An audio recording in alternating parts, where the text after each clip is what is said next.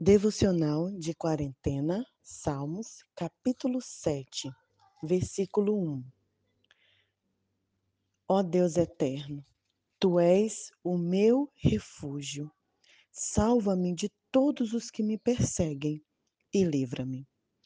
Esse salmo continua com Davi entoando respeito ao Senhor, clamor, pedido de socorro e expressando a sua dor. Ele tem 17 versículos. E, para sermos didática, eu separei os versículos em alguns tópicos do que Davi quer nos mostrar.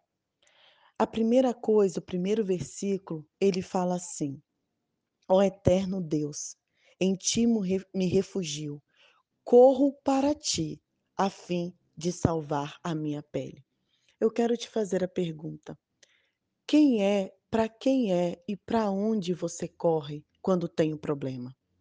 A quem você busca e a quem você pede socorro? Será que você tem ido no lugar certo, com a pessoa certo, certa, buscando a solução certa? Davi ele tinha certeza para onde correr. Ele corria para os braços do Pai.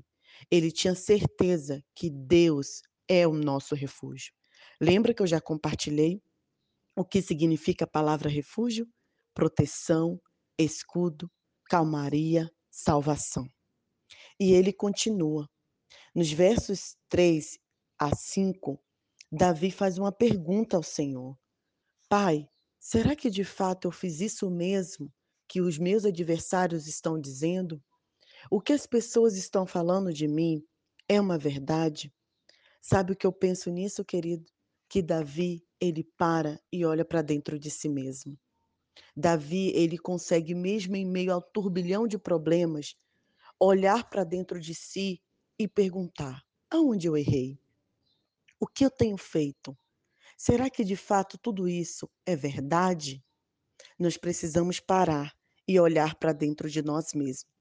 A gente precisa parar e perguntar: Senhor, Vê se há em mim algum caminho mau e guia-me pelo caminho eterno. Nos versículos seguintes, Davi continua expressando o seu clamor ao Senhor. Ele fala: Senhor, levanta, ajuda-me, socorre-me.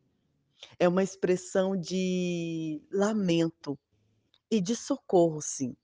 Nós precisamos continuar nossa oração ao Senhor. Eu não sei vocês, mas quantas vezes na minha vida eu comecei orando fervorosamente por uma coisa, aquilo não aconteceu e eu deixei de lado. Parei de orar, parei de clamar. Nós não podemos deixar de orar. Nos versículos seguintes, ele traz uma outra lição para a gente. Senhor, tu encerra o caso do mal no mundo e, nos, e declara a tua justiça. Queridos, Deus é o justo juiz.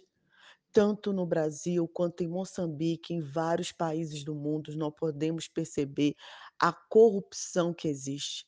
Quantas pessoas, quantos homens, mulheres maus que é, roubam dinheiro, desviam dinheiro da saúde, da educação, dinheiro que seria em benefício a vidas, que ajudariam pessoas, que salvariam pessoas.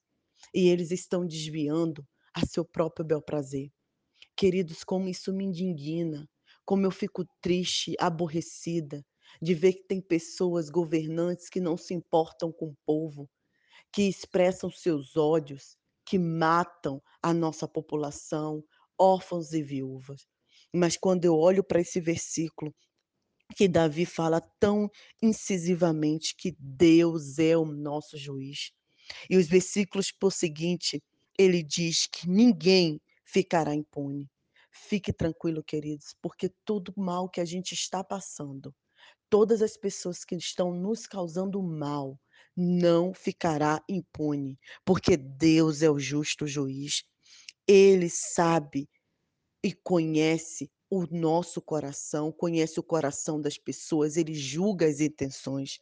Não precisamos ter vontade de vingança, não precisamos ter o ódio a ponto que nos paralise, uma indignação que nos deixe é, tão estarrecidos que a gente não consiga caminhar, ou como diz o educador brasileiro, que não consigamos esperançar.